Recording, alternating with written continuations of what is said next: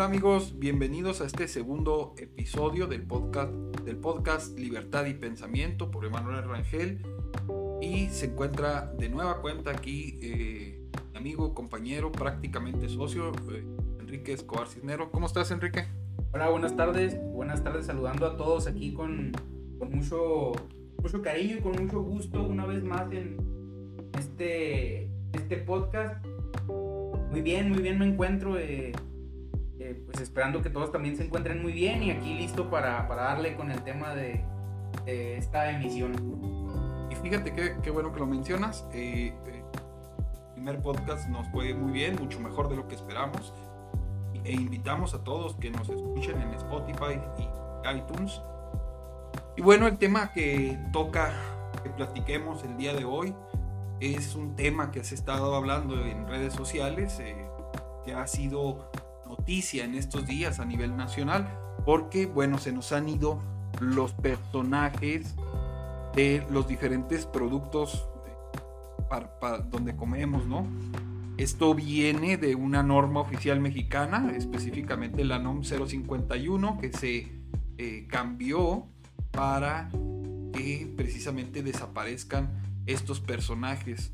Eh, me parece que ahí la, la, explicación de esta situación viene del hecho de que eh, el, que aparezcan personajes, dibujos, atletas, promocionando estos, este tipo de, alimentos que contienen esos famosos sellos que, que, también introdujo esta reforma a la, a la NOM 051. Eh, bueno, la idea es que entre menos aparezcan estos personajes, pues se va a consumir menos este tipo de productos que aunque son comestibles, pareciera ser, o al menos así lo dicen, que son nocivos para, para la salud. Enrique, ¿qué nos puedes platicar de la norma 051? Pues primero dejar en claro lo que es una, una NOM. Una NOM significa norma oficial mexicana. En pocas palabras, una norma oficial mexicana pues es un, es un tipo de, de regla, ¿no? Pero que no tiene el carácter de ley como tal, toda vez que no, no pasa por un procedimiento legislativo. Entonces no, no, se le puede tomar en cuenta como una ley, pero eso no le quita el, hecho de que, que esta sea de, observancia obligatoria y totalmente vinculante, ya que de no cumplirse con, con este tipo de normativas, pues se puede incurrir en, distintas sanciones, dependiendo de la naturaleza, obvio, de, de cada norma en, en general. Ahora, ¿quién emite estas normas? Pues lo hace el, el, Poder Ejecutivo, lo hace a través de sus secretarías de Estado. En este caso, esta, la, la 51, pertenece a la, a la, Secretaría de Economía en conjunto con la de Salud. Si ustedes se fijan en, en las siglas de cada, de cada norma oficial mexicana, eh, en el número de, ¿cómo le podemos llamar?, de serie, este, ahí aparecen unas, unas letras donde ustedes se van a dar cuenta de qué secretaría pertenece cada, cada nombre. Por ejemplo, esta es la SCFI, eh, es la Secretaría de Economía, nada más que antes la Secretaría de Economía se llamaba Secretaría de Comercio y Fomento Industrial. Y pues eh, se le heredó esto a la Secretaría de Economía, eh, que aunque ya no tiene esas siglas de SCFI, pues sigue, sigue apareciendo este sello en, los, las normas oficiales mexicanas que tienen que ver con esta Secretaría de Economía. Asimismo, pues la de salud es SSA. Entonces, es, eso es lo que, lo que es una norma oficial mexicana en muy pocas palabras.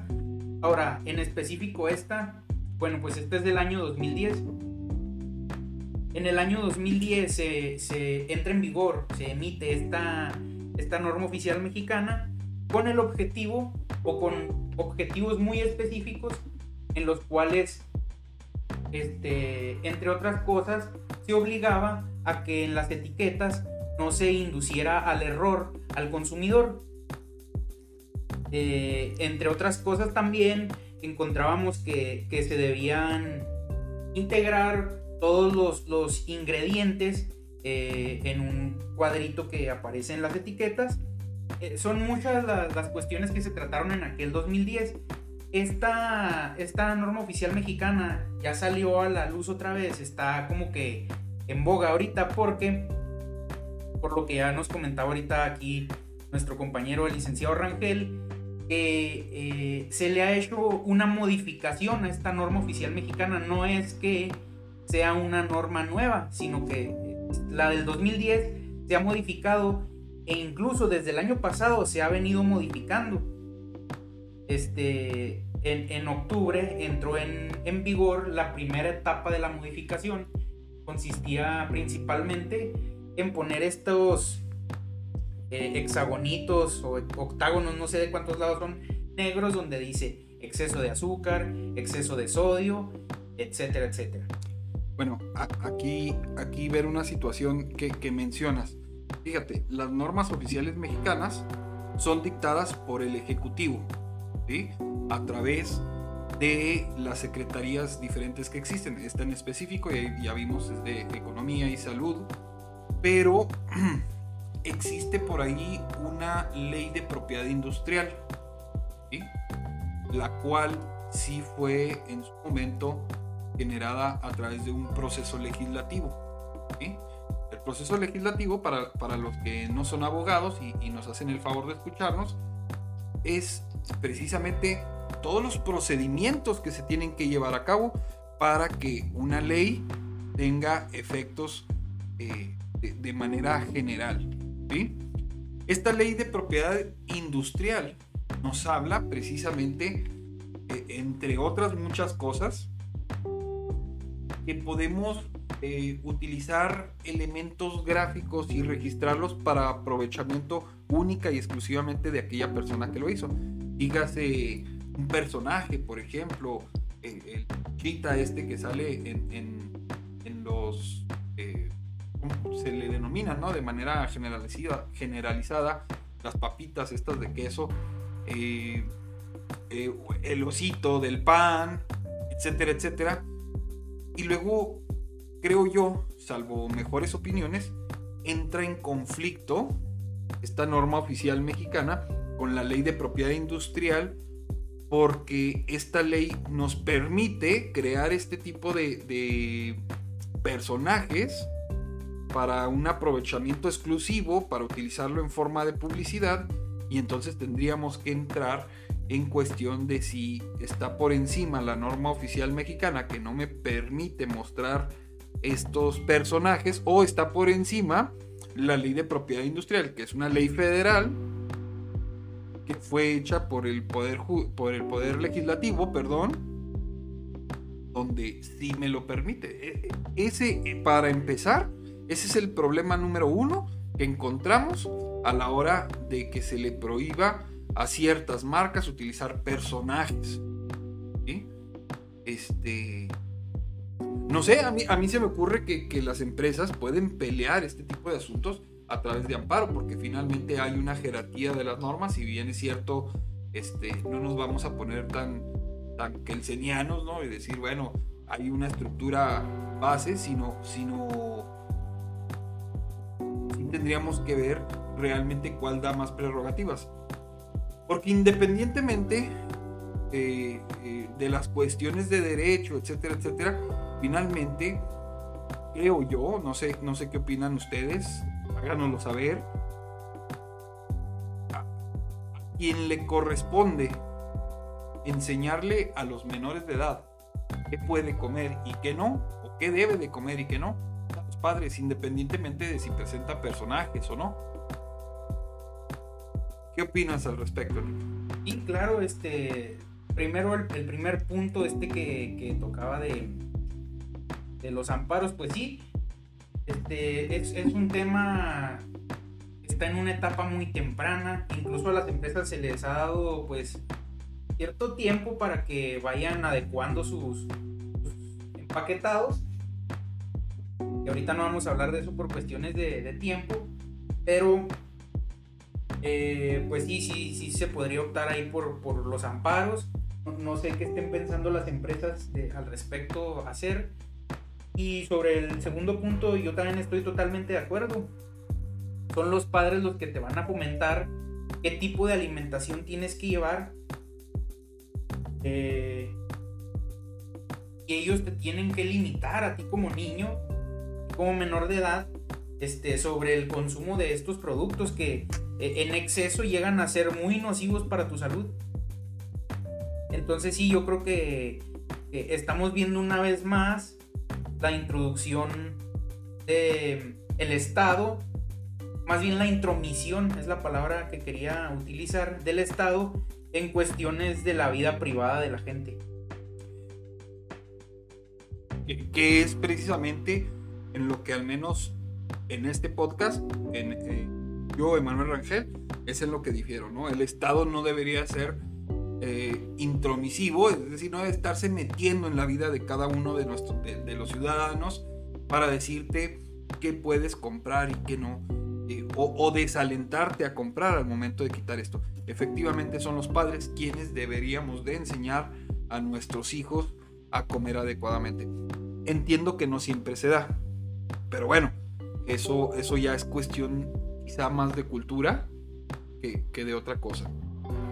Otro, otra de las situaciones es que esta norma oficial ve la prohibición de incluir en la etiqueta personajes infantiles, animaciones, dibujos animados, celebridades, deportistas o mascotas, elementos interactivos tales como juegos visuales especiales, descargas digitales, etc pero habla de la etiqueta y, fíjense, eh, inclusive viene en el podcast, en el título del podcast, lo que nos hace hablar de esto en específico es la estrategia de, una empresa, la empresa panificadora más grande de, México, no quiero decir del mundo porque no lo sé, pero pareciera que sí. Creo que sí, ese. Eh, en, la que, bueno, tienen, tienen un, oso de mascota o de personaje y dejaron de incluirlo en, los, en, las etiquetas, pero sí que lo tiene de todas formas en otros lados. Llama mucho la atención porque empezaron a aparecer en, servilletas, ¿no? En toallas desechables, pero no, no dejan morir a este, a este personaje. Eh, la pregunta sería, entonces eh, es el personaje el que hace que, compren más, e, el hecho de que venga nada más o que no venga en la etiqueta es lo que va a desalentar a las personas a consumir este tipo de productos o, cuál es la situación. Porque ahí me parece hubo una, una laguna, ¿no? La ley, bueno, en específico la norma. Sí, porque no dice desaparece persona que dice que no lo puedes usar en tu, en tu etiquetado. Entonces, eh, creo que por ahí va, va la laguna, porque cómo es que dice esta empresa panificadora, bueno, no la puedo poner en mis etiquetas, pero la pongo en la de las servilletas. Y sí, pues dice ahí que es una edición limitada, pero pues ya muchos compañeros ahí, abogados, han estado diciendo que mejor un osito fue capaz de encontrar una laguna legal que nosotros que sí somos... Los abogados mismos. Sí, entonces pues sí, muy interesante lo que está haciendo esta, esta empresa. Y, también lo que decía que, que si es que estos personajes están em, alentando al niño a ir a comprar más, más este tipo de productos. Eh, lo digo porque no sé, no, no sé si se basaron en algún estudio psicológico, sociológico, para decir que metiendo esta NOM iban a poder disminuir el consumo de, estos productos. Porque sí, como van a decir que, que, abogado que se basa, que basa sus argumentos en memes. Pero a veces los memes tienen razón, ¿no? decía un meme que no es como que vas a quitar a, a estos personajes y luego los niños ya en lugar de eso van a llegar pidiendo una pera a la tienda. O sea, no, ellos van a seguir comprando eh, este tipo de productos. Ahora... Bueno, antes de que pases a lo siguiente, la propia norma oficial mexicana en su prefacio menciona quiénes intervienen o sí, intervienen en la elaboración, quiénes participan en la elaboración de la norma Situación que por supuesto eh, pudiera estar intacta desde 2010, que fue creada la norma, pero bueno, vale la pena mencionarlos, está la Secretaría de Economía, la Dirección General de Normas, la Procuraduría Federal del Consumidor, la Profeco, la Dirección General de Verificación y Vigilancia, el Laboratorio Nacional de Protección al Consumidor, la Secretaría de Salud, la Comisión Federal para la Protección contra Riesgos Sanitarios y la Dirección General de Asuntos Jurídicos. Pero fíjense, tenemos después de estas, entre las cuales se encuentra el Grupo Bimbo, 56 empresas distintas a las que se les invitó a participar. Entre ellos eh, me llama a mí la atención, esto este Grupo Bimbo, Casa Cuervo, eh, Canaco de Ciudad Juárez, la Canacintra.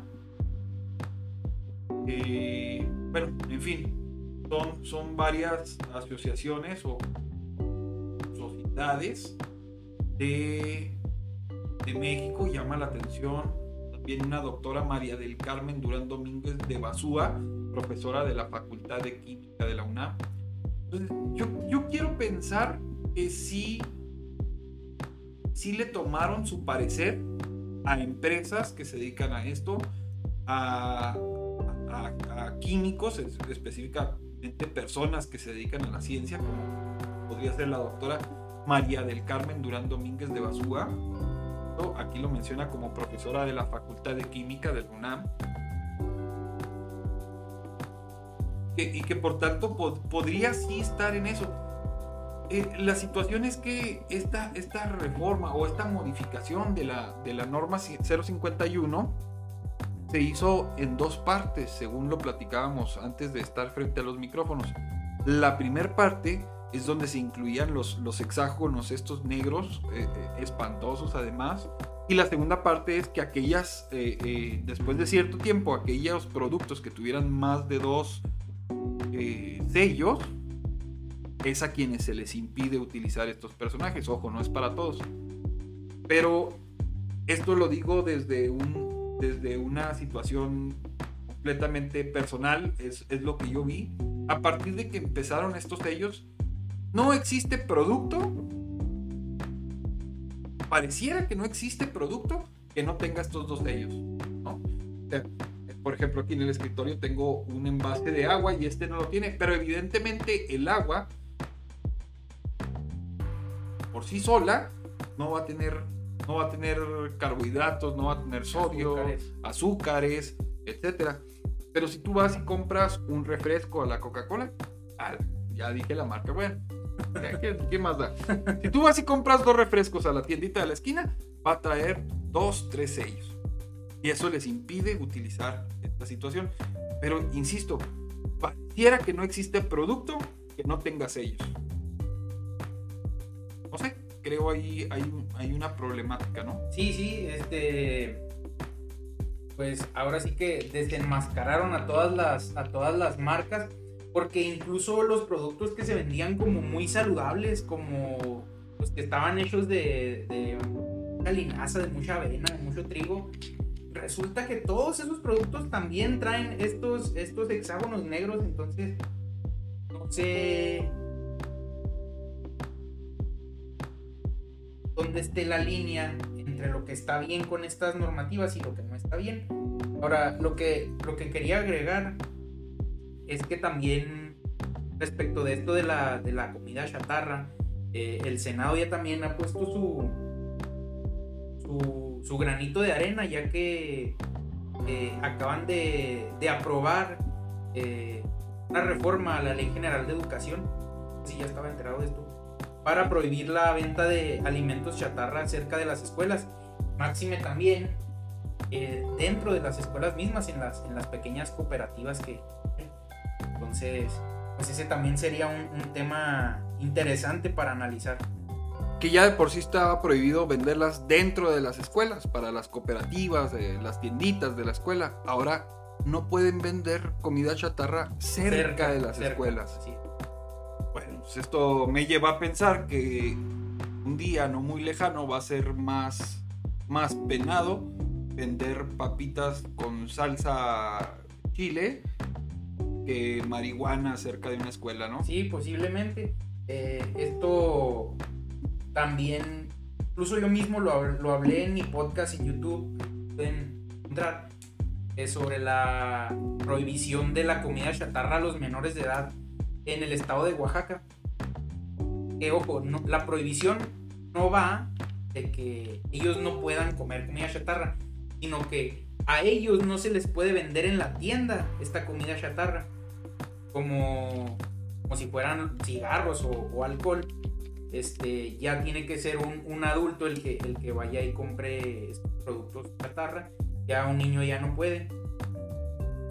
Entonces, pues sí, ahí está sobre la mesa estos temas. Eh, a mí en lo personal nunca me gusta, o más bien no sé si nunca, no puedo llegar a conclusiones, pero sí, ahí están los temas sobre la mesa. Sí, es, importante mencionar eso. Eh, vaya, nosotros no queremos decir que regrese el osito al pan. Créanme que si a alguien le importa muy poco, es a nosotros dos. Eh, yo me quedo con el hecho de que quizá lo necesitemos. Recordemos que México es uno de los países más gordos, con más sobrepeso en el mundo. No quiero decir que el más, porque no estoy seguro, pero sí de los más gordos. Y lo que no me encanta del todo es que se nos quiera obligar. el, el coartar de que simplemente, por ejemplo, en el caso de que ya no le van a vender comida chatarra a los niños, cuando yo opino deberíamos de ser los padres quienes enseñemos a los menores.